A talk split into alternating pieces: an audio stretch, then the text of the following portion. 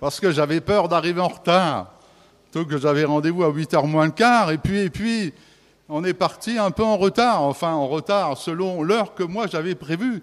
Évidemment, il y avait deux femmes dans le convoi, alors vous comprenez que ça risque d'être un peu compliqué pour arriver à l'heure.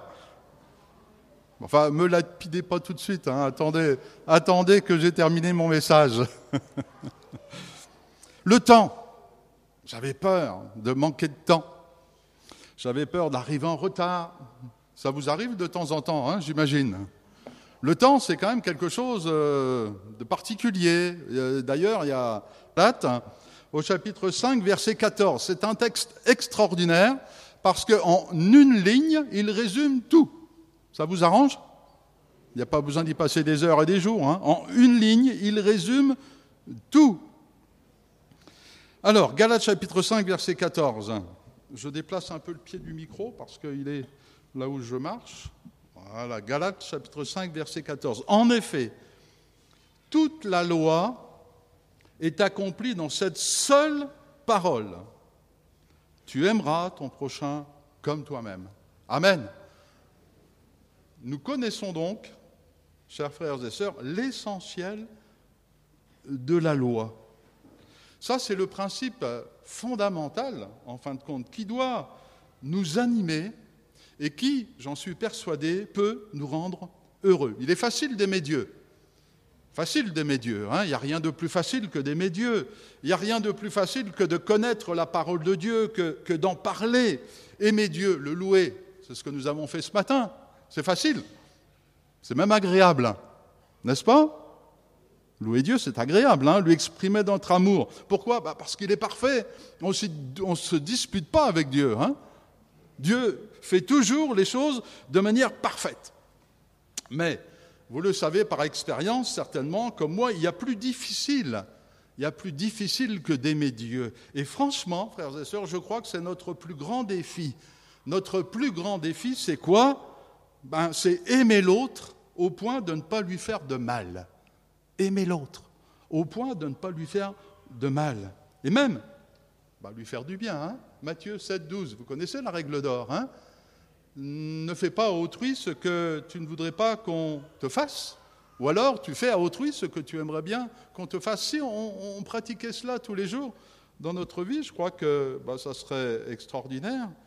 Matthieu 7, 12, une phrase qui suffirait, si on la mettait en pratique, eh bien, à nous rendre heureux et à rendre heureux l'autre. Alors l'autre, bah, je me suis posé la question, on va essayer de parler un peu de l'autre. Qui c'est l'autre? Bah, C'est notre prochain, vous allez me dire. Celui qui est au loin, celui qu'on ne voit pas, celui avec qui on n'habite pas? Est-ce lui? Oui et non. Non, je crois que c'est bien trop facile d'aimer seulement celui qui est au loin, parce que quelque part, ce n'est pas ça le véritable amour. Ou alors, ou alors, je me suis posé la question en préparant euh, cette prédication, l'autre. Est-ce que c'est est-ce que c'est communiqué environ 110 fois par jour? Vous savez, il y a des études qui ont été faites, et dans, dans certains pays, 110, c'est la moyenne journalière des liaisons Internet que l'on peut avoir entre nous. Par exemple, vous envoyez un SMS ou autre chose et vous dites Ça va?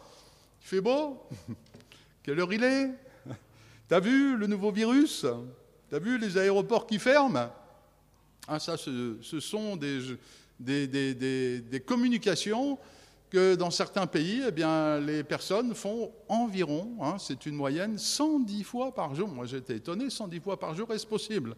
Bah, Apparemment, oui, c'est possible. Ou alors, ou alors par exemple, eh quelqu'un va prendre euh, une photo de sa personne sur la plage parce qu'il y a les cocotiers, parce qu'il y a les palmiers, parce qu'elle est bien bronzée, parce qu'elle tient dans sa main euh, un cocktail hein, euh, devant ou à côté d'une chaise longue, et puis l'arrière-plan, c'est un bel hôtel avec la piscine. Et là, on se prend en photo, et puis on, envoie ça. Et puis, oh zut, il n'y a que deux personnes qui ont liké. Hein, c'est ce qu'on dit aujourd'hui. Hein. Excusez-moi, je ne suis pas spécialiste, mais bon, peut-être que ça va lui faire passer une mauvaise journée s'il n'y a, que deux likes. Mais ça, c'est communiquer, mais est-ce que c'est vraiment aimer À votre avis, c'est vraiment aimer ça? Aimer, aimer, c'est pas seulement communiquer. Aimer, quelqu'un a dit, et, c'est ce que l'on trouve dans la parole de Dieu, aimer, c'est créer, c'est créer un environnement propice au bien-être de ceux qui sont à nos côtés. Et je veux le répéter parce que c'est quelque chose de primordial. Quand j'aime quelqu'un réellement, je cherche à créer un environnement propice pour son bien-être. Et j'ai cherché dans la Bible un exemple, mais l'exemple, il est évident, c'est le jardin d'Éden. Dieu nous a tant aimés qu'il a fait une première chose. Il a créé. Il a créé un jardin dans le livre de la Genèse au chapitre 2, c'est un texte magnifique. Puis l'Éternel planta un jardin en Éden, du côté de l'Orient, et non pas du côté de l'Antarctique. Hein. il y mit l'homme et la femme qu'il avait formés. L'Éternel Dieu fit pousser du sol des arbres de toute espèce. Il y avait des manguiers, il y avait des bananiers, il y avait peut-être des orangers, des mandariniers, que sais-je. de toute espèce agréable à voir et en plus bon à manger. Et l'arbre de la vie au milieu du jardin, et l'arbre de la connaissance du bien et du mal. Et il n'y avait pas besoin d'arroser, pas besoin de construire de barrages. Un fleuve sortait d'Éden pour arroser le jardin. Et de là, il se divisait en quatre bras. Gloire à Dieu. C'était certainement mieux qu'à Nocibé, n'est-ce pas? Hein, Les touristes et nous, parfois, on aimerait aller là-bas parce qu'on nous dit que j'y suis jamais allé encore. Hein. on nous dit que c'est très beau et c'est certainement très beau. C'était mieux encore qu'à Nocibé ou à Sainte-Marie. Un lieu extraordinaire où l'homme et la femme étaient dans un environnement qui pouvait les rendre heureux. Par contre, quand je regarde ce qui est écrit dans la parole de Dieu, je vois aussi que de tout temps, des hommes ont créé, des religieux ont créé, par exemple, ils ont su créer des temples, ils ont su créer des synagogues, ils ont su créer des préceptes, des lois, des ordonnances, en veux-tu, en voilà, etc.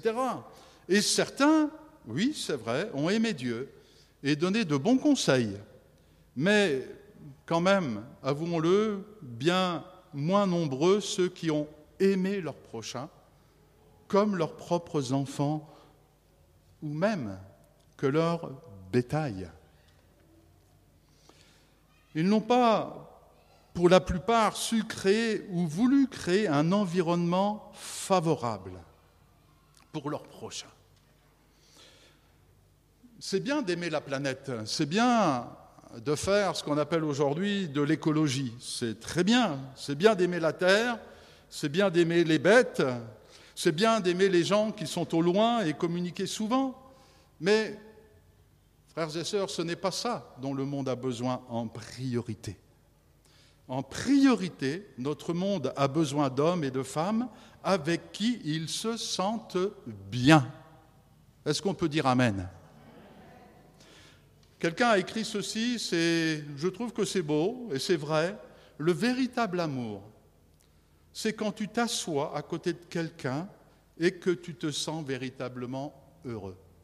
C'est pas compliqué. C'est quand je suis avec quelqu'un et que je me sens heureux. C'est ça, aimer et être aimé. C'est pas beaucoup plus compliqué et je me disais, on devait se sentir bien assis à côté de Jésus.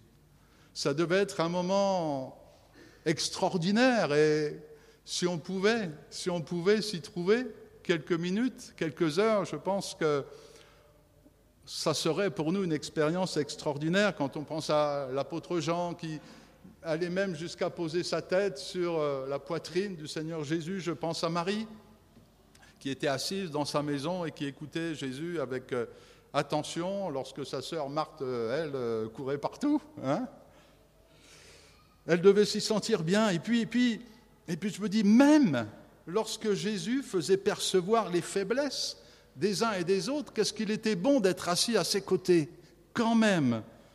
Vous connaissez cette question de Jésus à l'apôtre Jean, euh, l'apôtre Pierre, pardon, Pierre. Pierre, m'aimes-tu? Hmm, On sait ce qui s'est passé avant. Hein? Pierre, m'aimes-tu? Jean chapitre 21, verset 15. Non pas Pierre, tu m'as désobéi. Non pas euh, Pierre, euh, tu es un homme faible. Non pas Pierre, tu ne m'aimes pas. Non, rien. Pas d'affirmation de ce genre, pas de procès, pas, de jugement, pas de condamnation, juste une interrogation. Et quelle interrogation? C'est sur le thème qu'on voit ce matin. Pierre, est-ce que tu m'aimes? Et je, suis convaincu, je n'étais pas là pour l'entendre, mais avec un, accent, non pas de colère, mais, mais de tendresse. Pierre, est-ce que tu m'aimes? Vous connaissez la réponse de Pierre. Ça a permis à Pierre de faire le point concernant sa relation avec Jésus-Christ, mais aussi avec son prochain. Aimer véritablement, c'est une école où l'on apprend parfois aussi à reprendre sans, sans mépriser. Ça vous est déjà arrivé d'être méprisé lorsque vous avez fait une faute, et ça nous est aussi certainement arrivé de reprendre en méprisant. Aimer véritablement, c'est savoir reprendre sans, sans anéantir, sans anéantir. Pierre, oui, c'est vrai que Pierre, il avait besoin d'être humble, mais il n'avait pas besoin d'être humilié. Et ça, c'est quand même une différence. Il avait besoin d'apprendre ce que c'est que l'humilité, mais, mais, sans être humilié. C'est extraordinaire le, le, pouvoir, la force, la puissance du véritable amour. Jésus éduque Pierre. Il l'éduque, hein, il lui donne une leçon quand même, et c'est quand même une sacrée leçon. Jésus révèle à Pierre son caractère. Et à un moment donné, Pierre, bien humblement, va dire Oui, tu sais que je t'aime, mais d'un amour humain, pas, pas autant que j'ai pu le, proclamer avant. Maintenant, je le sais, que j'ai encore des progrès à faire dans ce domaine. Pierre a compris la leçon. Il a compris. Et puis Jésus lui dit à la fin, bah, vous connaissez ce texte, eh bien, euh, occupe-toi de mes brebis. Je trouve que ça aussi, c'est quelque chose d'extraordinaire.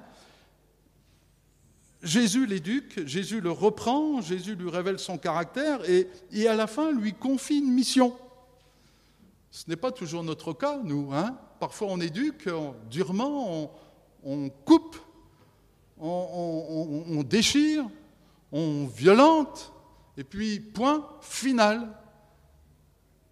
Mais là, Pierre, qui maintenant se connaît un peu mieux, se voit, malgré sa très mauvaise note, eh bien, se voit, confier une mission, puis pas n'importe quelle mission quand même. Hein. Occupe-toi de mes brebis. Et je me disais, je me disais que si on faisait davantage comme ça avec nos proches, eh bien, les choses seraient certainement bien différentes. Le monde serait certainement bien plus beau. Et puis, j'ai envie de le dire aussi, l'Église serait bien différente. J'ai remarqué, vous savez, j'ai quelques années de vie chrétienne et je vois parfois que on est tenté, dans certaines occasions, de cacher nos défauts. Pourquoi? Pourquoi on cache nos défauts? Pourquoi on ne veut pas se confier parfois pour être secouru, pour être euh, accompagné? Dans nos imperfections, dans, excusez le terme, dans nos tares, dans, dans nos vices. Pourquoi on se cache? Pourquoi on se tait? Pourquoi pourquoi on dissimule plutôt que de se livrer, plutôt que d'en parler, plutôt que de se confier? Pourquoi on ne dit rien? Eh bien, eh bien, eh bien, parce que trop souvent encore, nos, nos expériences douloureuses font penser qu'il vaut mieux se taire, qu'il vaut mieux paraître. Et malheureusement, ben, parfois nous avons raison. Et je vais vous dire une petite phrase, il vaut mieux encore être hypocrite que mis à mort. Alors dans l'Église, parfois, nous sommes hypocrites, parce que nous avons vu, peut-être pas ici, mais ailleurs, hein, certaines sentences qui ont plutôt mis à mort que relevé la personne qui avait avoué son péché. Nous avons, hélas, encore trop de juges, même s'ils ont un rôle à jouer, mais peut-être pas assez d'avocats. Alors là, je fais un appel à candidature. Hein.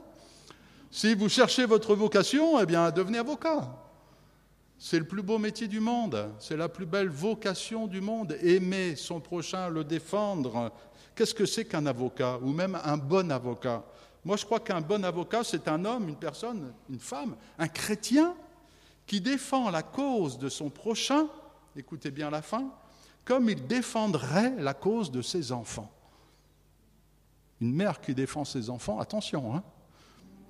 éloignez-vous, hein, parce que pour sauver ses enfants, elle serait prête eh bien, à écraser tout le monde. Hein. Son but, c'est de défendre ses enfants. L'amour des parents, de la mère, du père, peut être sans limite pour leurs enfants, et parfois même, je le disais, sans pitié pour les autres. Même un meurtrier, on voit ça aux informations, quelqu'un qui a commis un adultère, un péché grave, est encore aimé, soutenu, encouragé, que ce soit par sa mère et peut-être moins souvent par son père. L'exemple que Jésus nous laisse, ou l'encouragement qu'il nous donne, ben oui, je crois que c'est en priorité de nous aimer les uns les autres. Et j'ajoute de nous aimer surtout comme nous sommes. Non pas comme nous serons, hein, mais comme nous sommes. Et, et oui, j'en suis persuadé, cet amour-là nous fait devenir plus saints. Quand on est aimé, on n'a pas envie de décevoir. Quand on est aimé, on a envie de répondre à l'amour par quelque chose qui va communiquer du bonheur à celui qui nous a donné. Jean chapitre 15, verset 12, Jésus nous a dit ceci, Je vous ai dit ces choses afin que ma joie soit en vous et que votre joie soit parfaite. C'est ici mon commandement, aimez-vous les uns les autres comme je vous ai aimé. Il y a encore du chemin à faire, n'est-ce pas? Vers la perfection. L'amour avec un grand A, c'est la seule maladie vertueuse. C'est formidable, hein N'ayons pas peur d'aimer davantage, même si on en est malade. Hein. c'est quelque chose qui va nous rendre euh, essentiel dans ce monde, hein, qui en a tant besoin. Et puis ce qui est bien aussi avec cela, c'est que c'est contagieux. C'est une bonne épidémie. Il n'y a pas besoin de mettre de masque. Enlevez votre masque, l'aimez-vous et ça va, ça va, ça va aller, ça va aller à droite, à gauche, ça va, ça va se répandre. Oui, parce que quand on aime, on est aimé. Hein. quand on aime, on est aimé. Il n'y a, pas plus malheureux que ceux qui n'aiment pas, parce que quand on n'aime pas, ben, c'est difficile de rencontrer des gens qui vous aiment. Par contre, la femme adultère, j'ai envie d'en parler un petit peu ce matin, parce que, à mon avis, eh bien, cette femme euh, n'a pas seulement commis un grand péché, mais elle a vécu aussi un grand malheur. Pourquoi? Parce que je ne la vois être soutenue par personne. Ça ne vous a pas marqué cela? Pas une personne pour défendre sa cause. Et ça, je crois que c'est quelque chose de terrible. Alors son mari, je me suis posé la question, son mari, en avait-elle un? Je n'en sais rien. Peut-être oui, peut-être non. Son amant, alors ça c'est sûr, elle en avait un, qui était d'ailleurs aussi coupable qu'elle. Ses enfants, on n'en parle pas. Sa famille, elle en avait une. Personne. Personne. Et je trouve ça étrange qu'il n'y ait personne. Elle est, comme abandonnée. Et ça, frères et sœurs, je pense que vous pouvez être d'accord avec moi si je vous dis que ça, c'est le résultat d'un manque d'amour. Elle est là, à côté de ces juges iniques qui sont déjà prêts à la lapider, qui ont déjà les pierres dans les mains et qui n'attendent que ça. Qui n'attendent que ça. Il n'y a aucune compassion, il n'y a pas de jugement juste. Ils veulent et ils sont venus pour la condamner et en même temps ils vont faire, sans jeu de mots, une pierre de coups.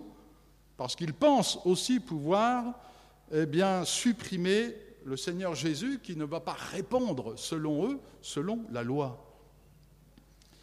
Je crois que cette femme, elle est seule en définitif, qu'il n'y a personne pour la défendre. Pourquoi je dis cela? Parce que je pense aussi à Joseph, vous savez, l'époux de Marie, mais à l'époque, il n'était pas encore l'époux, il était juste le fiancé. Et à un moment donné, euh, eh bien, Marie, sa fiancée, vient le voir, j'imagine un peu embêté, hein, et lui dit, écoute Joseph, j'ai quelque chose à t'annoncer. Alors Joseph, il ouvre des grands yeux, intéressé, oh, qu'est-ce qui se passe? Un cadeau, je ne sais pas quoi, enfin bref. Oui, eh bien écoute, euh, voilà, je suis enceinte. Bon, que quand elle va expliquer comment ça s'est passé, il y a quand même de quoi avoir des doutes. Hein. Imaginez que votre fiancé, enfin s'il y a des fiancés là, hein, ou votre femme, lorsqu'elle était encore fiancée avec vous, euh, vous dise Eh bien, écoute, euh, j'attends bébé, mais voilà, c'est le Seigneur, c'est le Saint-Esprit. Si Marie-Pascale m'avait dit ça, ça aurait été un peu euh, compliqué à gérer. Hein Même si ça s'était déjà produit une fois. Hein Bref, ça devait être difficile, mais ce que j'aime bien chez Joseph, la Bible le dit, hein, Matthieu 11, 19, c'est que c'était un homme de bien un homme bien, un homme bon. Et, Joseph, eh bien, malheureux, triste certainement, euh, s'est dit, mais écoute, écoute, hein, voilà ce que je te propose, le cœur déchiré, on va, on va rompre en secret, parce qu'il n'a pas envie de la diffamer, il n'a pas envie peut-être qu'elle ait un procès religieux, peut-être même plus, plus grave que cela. Et, Joseph, il aimait, il aimait Marie, mais, mais il ne pouvait pas accepter cette situation là pour l'instant. Mais il ne va pas la présenter au juge comme, comme d'autres ont pu le faire. C'est ça l'amour. C'est ça le vrai amour. Joseph aurait pu suivre la loi, les textes de la loi, aurait pu aller voir un pharisien et lui dire Mais qu'est-ce que je fais? Et le pharisien aurait dit Eh bien voilà ce que la parole de Dieu dit. Point final. Joseph était un homme de bien. Joseph était un homme qui aimait Dieu et qui aimait son prochain et qui aimait sa fiancée d'un amour réel. Et à cause de cela, eh bien, il ne sera pas diffamé. Et vous connaissez la suite. Hein? L'Esprit de Dieu va intervenir et Joseph va comprendre ce qui se passe, va l'accepter. Et je crois qu'il va devenir un homme heureux le temps de sa vie qui lui restait à vivre. Mais pour cette autre femme, pour cette autre femme, le mari, je répète, si elle en a un, n'essaye pas de lui épargner la mort. L'amant n'assume pas son acte du tout. Le père, la mère, les enfants, où sont-ils? Je n'en sais rien. Cette femme n'est donc pas assez aimée.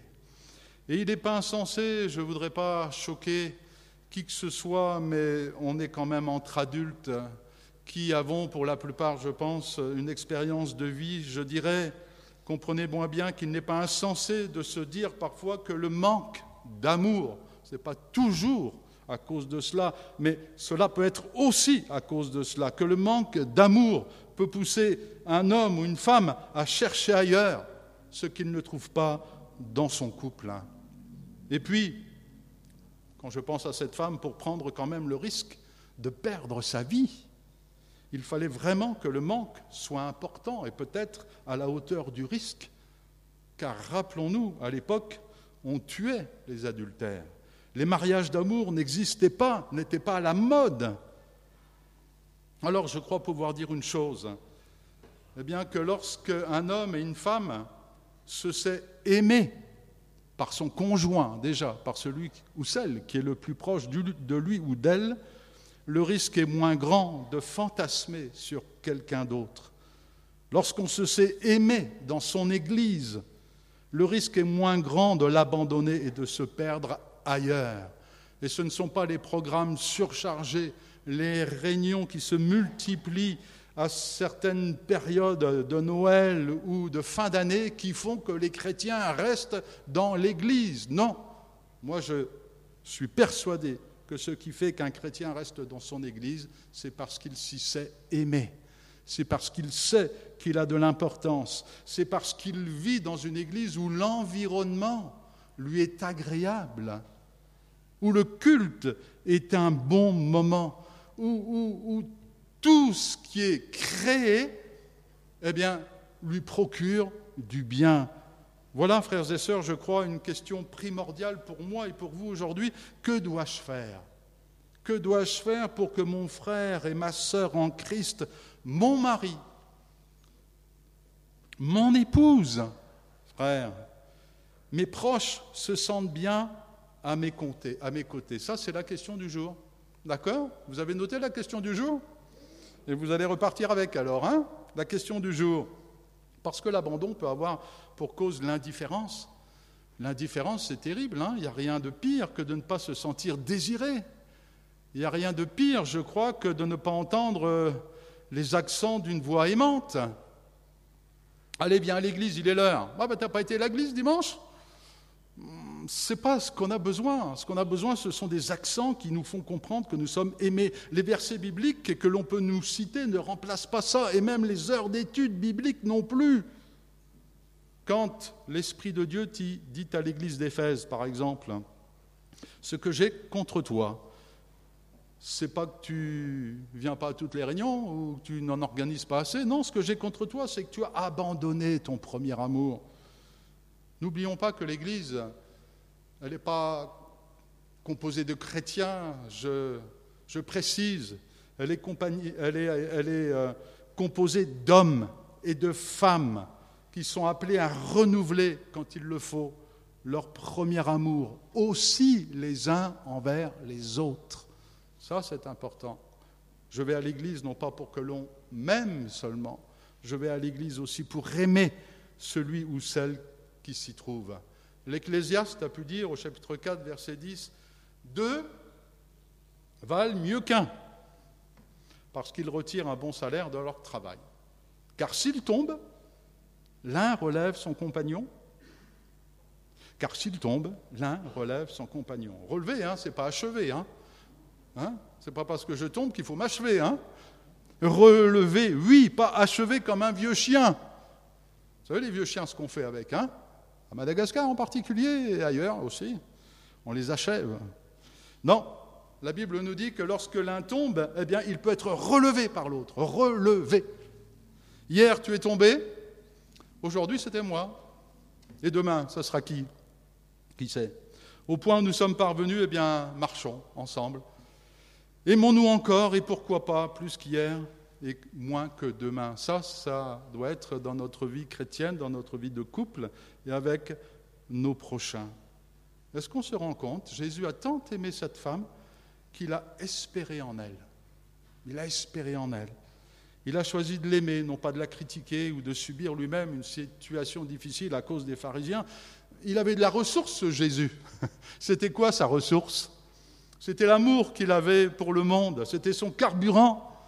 Sa ressource, ce n'était pas dans un esprit de jugement, mais de foi, de confiance, notamment en cette femme. Et oui, frères et sœurs, réjouissons-nous. Pourquoi?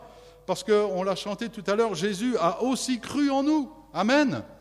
Il a cru en vous et il croit encore. Et demain, lorsque vous tomberez, il croira encore en vous. Et après-demain, lorsque vous tomberez encore, il croira encore en vous. Et ce qu'il vous dira sera pour vous relever. Et lorsque vous serez debout, il vous confiera encore une mission et du travail. Jésus sait qu'on peut encore changer. Jésus sait qu'on peut encore regretter. Jésus sait qu'on peut encore abandonner. Est-ce que nous le savons pour les autres aussi? Sa confiance en nous, son amour nous encourage à nous repentir, à nous convertir. C'est l'amour de Christ qui fait de nous ou qui a fait de nous ce que nous sommes aujourd'hui et qui nous permettra de résister à tout. Dans l'évangile de Jean, ce passage au chapitre 8, verset 11, il nous est dit que Jésus, il reste seul, seul, personne, seul avec cette femme qui était là au milieu. Alors il se relève et ne voyant plus que la femme, il lui dit, Femme, où sont ceux qui t'accusaient? Personne t'a-t-il condamné? Elle répondit, Non, Seigneur. Et Jésus lui dit, Eh bien, je ne te condamne pas non plus, va N'oublions pas cette, euh, cette, conclusion, va et ne pêche plus. Le verset 12, qui est la suite de ce texte, Jésus leur parla de nouveau et dit, Je suis la lumière du monde. Les pharisiens étaient partis, ils n'étaient pas la lumière du monde, eux, ils étaient l'ombre du monde. Mais la lumière seule reste, je suis la lumière du monde. Celui qui me suit ne marchera pas dans les ténèbres, mais il aura la lumière de la vie. Gloire à Dieu. Cette femme, elle a été retirée des ténèbres de la mort. Et en fin de compte, elle n'est plus seule. Ou plus exactement, elle est seule avec Jésus. Et elle va marcher avec lui. Elle n'a pas rencontré un nouvel homme à aimer. Elle n'a pas rencontré un nouvel homme euh, qui allait la faire rêver, qui allait la faire espérer, qui allait peut-être euh, créer un environnement favorable pour un temps. Non, elle avait rencontré bien plus. Elle avait rencontré un sauveur à suivre et à imiter. À partir de ce jour, elle va apprendre ce qu'est le véritable amour, celui d'apprendre à aimer comme elle a été aimée. Imaginez cette femme Elle revient de loin. Elle va apprendre à aimer son prochain, comme elle peut aimer ses propres enfants, si elle en a. Elle a reçu beaucoup. Elle pourra donc pardonner beaucoup, pardonner à son mari absent, qui n'a rien fait pour la sortir euh, de cette situation, ou à son ami, son amant, pardon, irresponsable. Elle ne connaît pas seulement, ou plus seulement la sentence, fût-elle divine, tu ne commettras pas d'adultère. Elle le savait, ça, elle le connaissait. Maintenant, elle connaît la loi tout entière, la loi vivante, la loi efficace, la loi d'amour en la personne de Jésus qui a pardonné non seulement ce péché-là, mais tous les autres aussi. Parce que cette femme, elle n'est pas seulement adultère, c'est une femme humaine, comme nous. Peut-être que nous, nous n'avons pas commis d'adultère, mais qu'avons-nous commis d'autres Bien des choses. Jésus lui fait encore confiance. Il croit encore en elle. Alors je vais vous poser une question peut-être étrange euh, ce matin à nous qui sommes ici, présents, est-ce que nous connaissons la parole de Dieu seulement? Ou est-ce que nous avons connu, voire rencontré, la lumière en la personne de Jésus? Parce que bah, dans notre temps, hein, dans ce pays et, dans tant d'autres, beaucoup d'entre nous, on connaît la loi, on connaît la parole de Dieu, on peut la citer, mais est-ce qu'on connaît la lumière? Est-ce qu'on a reçu l'Esprit de Christ qui nous permet d'agir comme lui a agi? Alors, on peut être chrétien de la CIM ou d'ailleurs, hein, mais est-ce que nous avons voulu recevoir l'Esprit de Christ afin de le suivre C'est plus simple, remarquez, hein, c'est plus simple de se limiter à connaître la loi, à connaître la parole de Dieu, c'est plus facile, mais ça n'apporte rien. Puis j'irai même plus loin, ça n'apporte moins que rien. Ça n'apporte que des choses mauvaises. Au mieux, au mieux peut-être, quelques effets lorsque nous sommes avec des personnes qui connaissent la parole de Dieu et nous pouvons, euh, nous pouvons euh, d'une certaine manière briller. Mais ça, ça, par notre connaissance biblique, mais ça ne nous fera pas rentrer dans le royaume des cieux. La Bible dit qu'à ceux qui l'ont reçu, elle donne le pouvoir de devenir enfants de Dieu. Non nés de la chair, mais de Dieu. Et ça, frères et sœurs, ça change tout. Jean 8, 12, je le relis avec vous. Jésus leur parla de nouveau et dit, je suis la lumière du monde. Je suis la lumière du monde. Je suis, moi. Celui qui me suit ne marchera pas dans les ténèbres, mais il aura la lumière de la vie. Vous avez pris le temps ce matin d'entendre sa voix, puisque vous êtes là, et je vous en remercie. Pour ma part, préparer cette prédication me l'a fait entendre aussi. Vous savez, quand on prêche, déjà, la première personne à qui l'on prêche, c'est soi-même. Ça commence par là. Moi, j'ai entendu la parole de Dieu. Maintenant, qu'est-ce que je vais en faire? Ça, c'est une grande question. Qu'est-ce que je vais en faire? Et vous Qu'en ferez-vous une fois sorti? Il y a mieux de marcher dans l'ombre ou de rester dans l'ombre. Marchons ensemble dans sa lumière. Nous nous disons être des élèves, c'est bien, il y a mieux être disciple, être quelqu'un qui pratique, qui suit, être ministre, pardon. Non pas attaché à Christ par observance religieuse, par habitude, euh, par obligation, par euh, bah, j'ai le temps, non, mais plutôt par une inclinaison qui nous pousse aussi l'un vers l'autre. Je suis attaché à Dieu pour mon prochain. C'est dans la mesure où je serai attaché à Dieu correctement, que j'aurai sa vie, son esprit en moi, que eh bien, je me sentirai poussé à aller vers l'autre. Parce que j'ai envie, je ne l'ai pas lu seulement, mais j'ai envie d'aimer mon prochain. J'ai envie d'aimer mon prochain comme moi-même. Mais comme Pierre, je pourrais dire, ah, Seigneur, tu sais que, tu sais que je l'aime, d'un amour humain. Euh, je ne dirai jamais, parce que j'en suis pas encore là, Seigneur, j'aime mon prochain d'un amour euh, parfait. Non, Seigneur, j'aime mon prochain comme un être humain, mais j'ai envie de progresser. J'ai envie euh, d'aller de l'avant dans ce domaine parce que quand je lis ta parole, quand je te lis toi, quand je t'écoute, quand je vois ta vie, ton exemple, ben je ne peux que me dire, mais c'est ça la vie chrétienne. C'est aimer son prochain et construire un environnement dans lequel il va se sentir bien. Et on va devenir des ministres, frères et sœurs des ministres qui ont le temps de vivre. Alléluia. Des ministres qui ont le temps de vivre. Ce pauvre ministre français de l'Agriculture, il n'a pas eu le temps de vivre. Jusqu'à mettre sur sa pierre tombale, ici se repose celui qui ne s'est jamais reposé. Peut-être que des chrétiens pourraient écrire Ah, j'ai tellement servi le Seigneur que j'ai jamais eu le temps de m'occuper de ma famille, de mes enfants, de mes voisins. Hein, euh, écrivez sur ma pierre tombale ici, on va pas mettre ici se repose, hein, mais bon, se repose dans le royaume des cieux celui qui ne s'est jamais reposé sur la terre. Mais il y a un problème avec l'évangile, c'est contradictoire. Être un ministre, être un, véritable ministre de Dieu, c'est un homme, c'est une femme, c'est un jeune, c'est une personne âgée qui prend le temps de créer un environnement favorable pour ceux qui sont à ses côtés, qui rend heureux de s'asseoir tout près de lui. Et là, les personnes lui disent, mais écoute, je me sens bien, je me sens bien avec toi. C'est ça l'amour vrai, frères et sœurs. C'est ça vivre selon l'état d'esprit de notre Maître. Avoir du temps l'un pour l'autre afin de nous rendre heureux mutuellement. C'est une belle mission, n'est-ce pas? C'est une belle mission. Nous avons encore du travail à faire. Il y a encore plein de gens autour de nous. Nos enfants, par exemple. Notre épouse. Notre époux. La liste pourrait être longue, mais on peut déjà commencer sur un cercle très restreint. Hein Puis après, on ira un petit peu plus, plus loin. Et encore, et encore, et encore, et encore, et encore. Le Seigneur sera toujours avec nous. Je le disais l'autre jour, et j'ai souligné ce texte euh, euh, un vendredi matin pour les salariés du, centre.